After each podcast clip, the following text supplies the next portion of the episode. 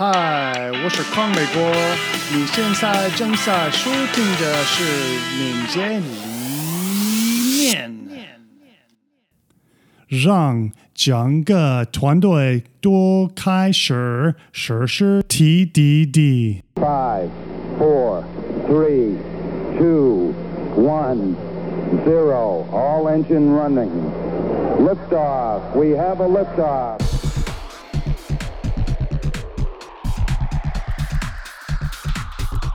如果十四到二十二集里 TDD 的 IT 戏剧一样，一旦你找到了具备测试驱动开发实施能力和可以积极驱动这件事的人选，那么你就站到了起手。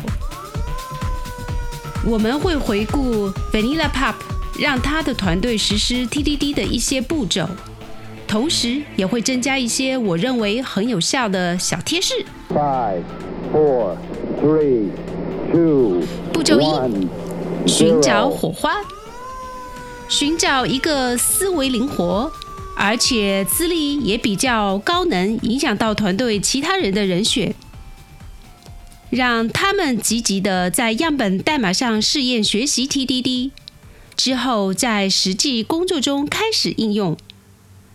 另一个策略是雇佣一个有敏捷软件开发经验的开发者。通常被称为敏捷技术教练或是 XP 教练，让他参与几次团队的设计冲刺。敏捷教练，比如我自己，有十多二十年使用不同编程语言全件实际 TDD 的经验，因此帮助你的团队在几天内改变编程模式，并不是件难事。步骤二，让火花称为火焰。积极的研究学习团队工作中所写的代码，教会每个开发者如何结合自己的用户故事来实施 TDD，在几轮设计冲刺中进行结对编程。这样，你的开发人员就能得到足够的指导，了解如何自己解决最有挑战的微测试问题，就这样让火花燃烧起来。一开始会有些难度，大家也会学习如何删除、改变已有代码，运用新学到的设计模式，以便更方便的添加微测试，减少发布的压力。使每个团队成员都能有时间学到让他们能够产出产品功能的技能。举例来说，让团队决定来做更少的用户故事，这样他们能够为代码提供更多的微测试。一种方法是选择一个故事，以结对编程的方式来实施 TDD。然后在下几轮的冲刺中，继续这样的方式，直到每个人都能在他们的日常工作中都操练过一些 TDD。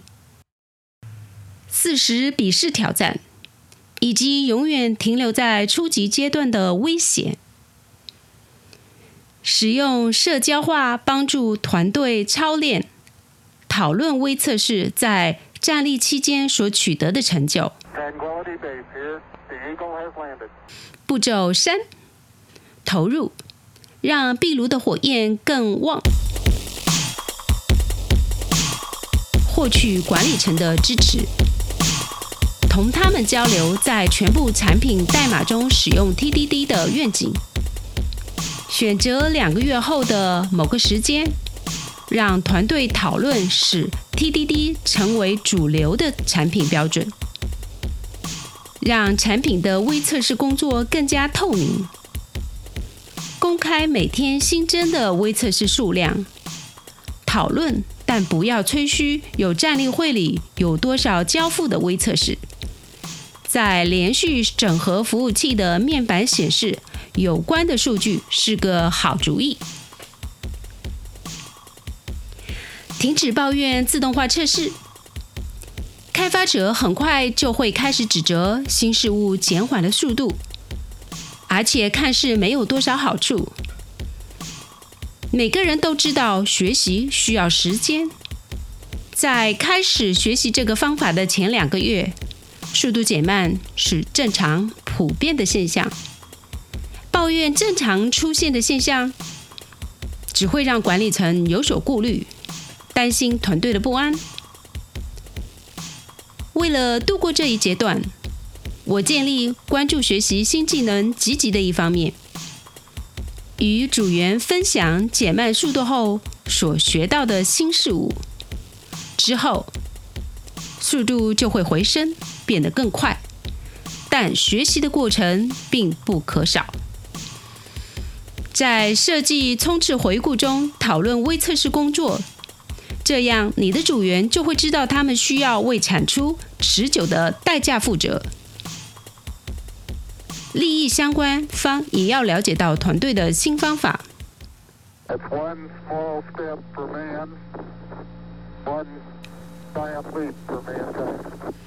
步骤四：保持燃料的持续供给。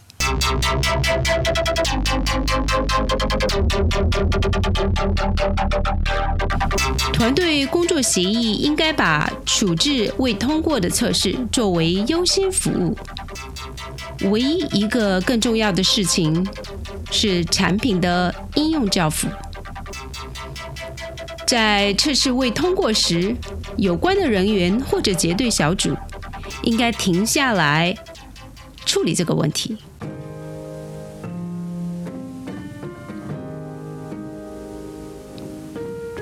增加且没有单元测试的代码应该被删除，就像未通过审阅的代码一样。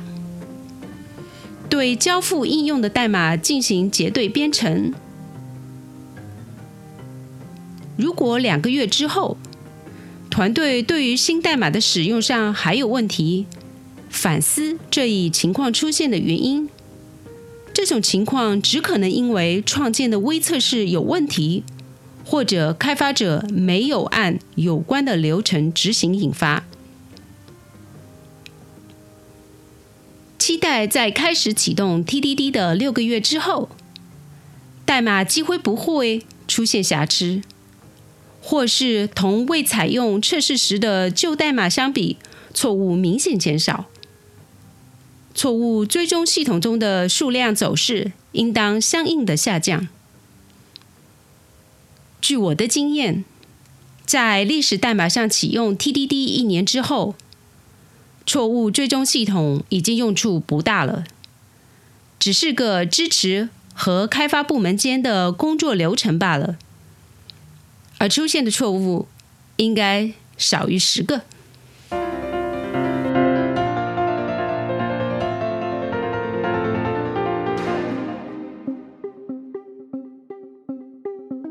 你喜欢读悬疑书吗？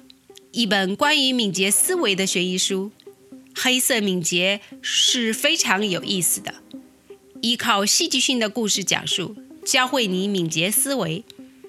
欢迎在康美国的微店查看这一集的播客注释。